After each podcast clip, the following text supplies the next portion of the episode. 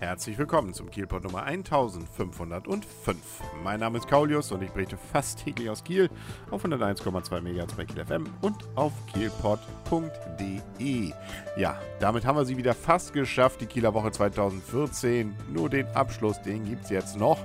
Aber schön war es doch wieder. Schön war es, beziehungsweise sogar vom Wetter her. Man glaubt es nicht, eigentlich sogar eine der positiveren Kieler Wochen. Es hat nicht jeden Tag geregnet. Wir hatten sogar richtig schöne Momente Momente, viel Sonne teilweise, nur nicht jetzt gerade am Samstag bei der Windjammerparade. Nun gut, der Anfang, der war noch schön wettermäßig, aber dann, was dann vom Himmel kam, das könnte man schon durchaus als Unwetter bezeichnen, was natürlich gerade die Besucher am Falkensteiner Strand in Probleme brachte, weil so viel zum Unterstellen gibt es da natürlich nicht.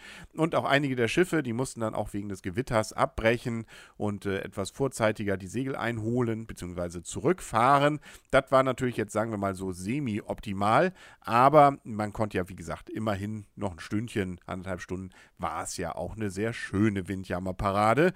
Schön war auch übrigens der Hagel, den habe ich so auch noch nicht, nicht in Kiel erlebt. Ähm, Hagelkörner so einen Zentimeter groß. Ähm, ja, also kann man mal, aber muss man nicht immer, nicht? Also dafür war das Wetter dann abends wieder richtig schön. Das äh, bedeutete dann auch, dass man zum zweiten Mal in dieser Woche wirklich auf dem Nordmark Sportfeld zum Night Glowing die Ballons aufblasen konnte konnte. Es war nahezu windstill und dann gab es also wieder im Takte der Musik die erleuchteten Ballons, also so ein Dutzend waren es und das sah schon richtig nett aus. Ähm, und das waren ja auch richtig interessante Ballons. Da war eine Dose dabei, genauso wie, glaube ich, sowas wie ein Raumschiff. Ich konnte es nicht so richtig identifizieren, so ein Auge und auch eine klassische Eistüte. Das war auf jeden Fall wunderschön anzusehen und im Anschluss gab es dann noch ein großes Feuerwerk, das man sogar von der Förde aus teilweise sehen konnte konnte, das fand ich wirklich beeindruckend und müsste und dürfte eigentlich fast das Feuerwerk zum Abschluss an diesem Sonntag in den Schatten stellen. Naja gut, man kann es ja immer nicht vergleichen, man müsste es nebeneinander halten, geht ja nicht. War auf jeden Fall wirklich, wirklich schön. Ja, kann ich lange drüber reden, bringt ja nichts.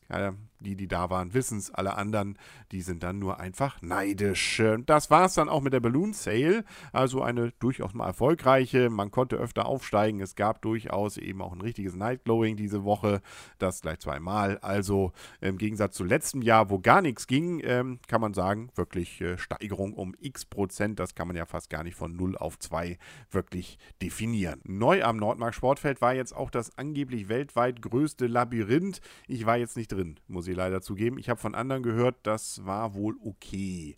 Aber ähm, ja, die vielleicht auch nicht jedermanns Sache. Wir können ja auch nach Probsteier Hagen fahren. Da ist ja dann auch ein Labyrinth. Das sah jetzt auch nicht viel größer aus, dies hier.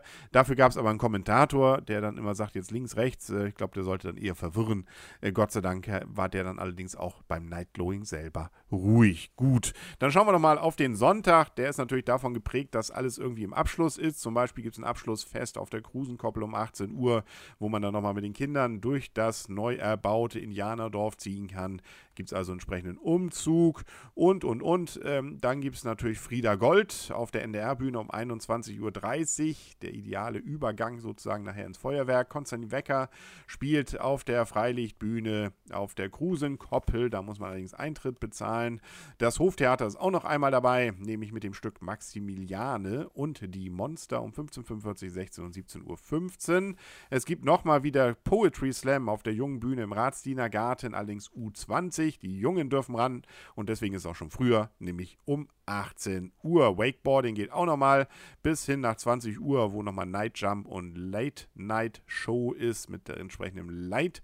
Und ähm, ja, wie heißen die? Ruskaya es sind im Kieler Woche Musikzelt. Die können wir dann also auch noch erleben. Achso, und eine Bühne fehlt natürlich noch an der Hörn. Da gibt es aber Illusion, sprich also eine Aber-Coverband um 19 Uhr, ja. Und dann das große Feuerwerk noch um 23 Uhr und dann haben wir es geschafft. Dann war es das wieder mit der Kieler Woche 2014. Aber, wie heißt es so schön, nach der Kieler Woche ist vor der Kieler Woche. Freuen wir uns doch schon mal auf die letzte komplette Juniwoche 2015. Ist ja nur noch 51 Wochen hin. Nicht nur bis dahin, sondern schon wieder bis morgen. Wünscht dann erstmal alles Gute und einen schönen letzten Kieler Woche-Tag. Euer und ihr, Kaulius. Und tschüss.